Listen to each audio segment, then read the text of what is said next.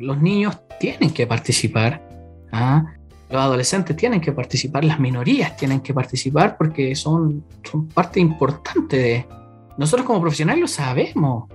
Y, se me pone la piel de gallina porque dijiste algo bien interesante que, como que no lo había racionalizado.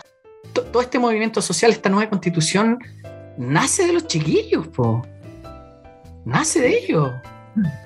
Y si nos vamos más atrás, el 2006, el movimiento pingüino y el 2011, el, tema de los estudiantes, es decir, se fueron, se fueron, eh, se fueron, se fue gestando un camino del descontento, ¿cierto? Una mm. ruta del descontento social.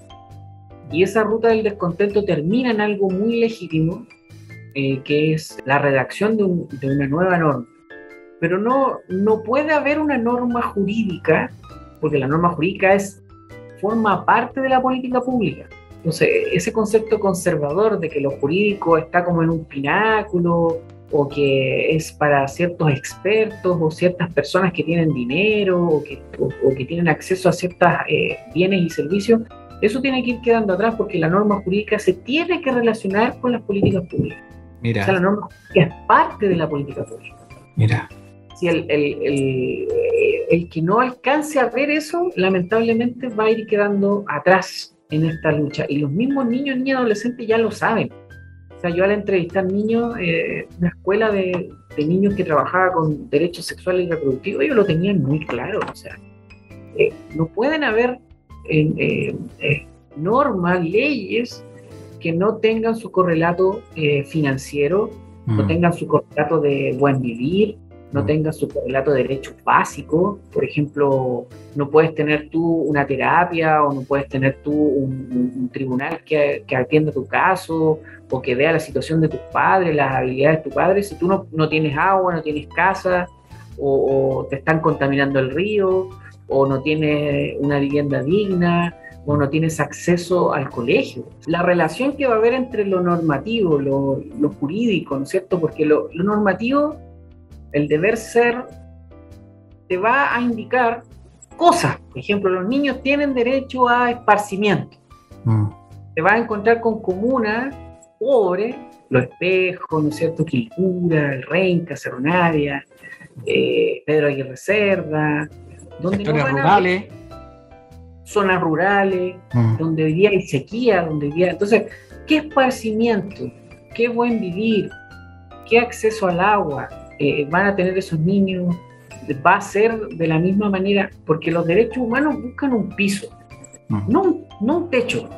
Mm, siempre va a haber una escalerita donde van a ir a medida que vayan generando condiciones económicas. Los estados, las comunidades tienen que ir también eh, favoreciendo estas garantías, ¿cierto?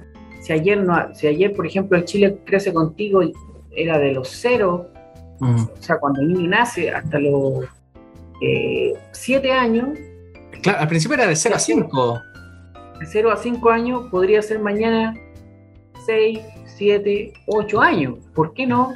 Si el Chile Crece Contigo era solamente, buscaba solamente proteger a esta primera infancia, ¿por qué no abarcar eh, el día de mañana un programa de, drogas de, eh, o de, embarazo adolescente?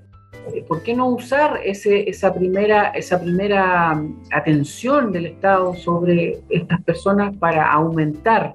Ya, si era de 0 a 5, si era de 0 a 6, eh, ¿por qué no aumentarlo a 8 años? ¿Cierto? Un programa que fue exitoso en su momento. Súper exitoso y eh, súper innovador. Y, adicionalmente también, ¿por qué no integrar a la familia? ¿Y por qué no entregar a la comunidad? ¿Y por qué no entregar a, la gente social? ¿ah?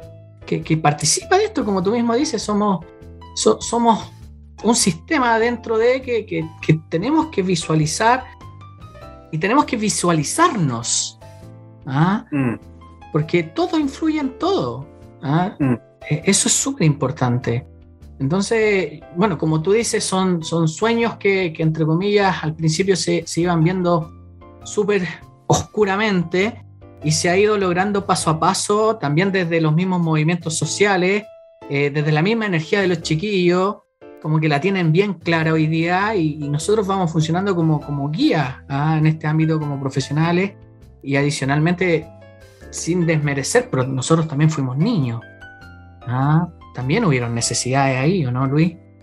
Y, hemos ido evolucionando. Entonces, por, eso yo te decía que, que, bonito ver cómo esto ha ido evolucionando y cómo estos sueños se han ido haciendo realidad poco a poco, con mucho esfuerzo, con mucho sacrificio y, bueno, también con sombras, po.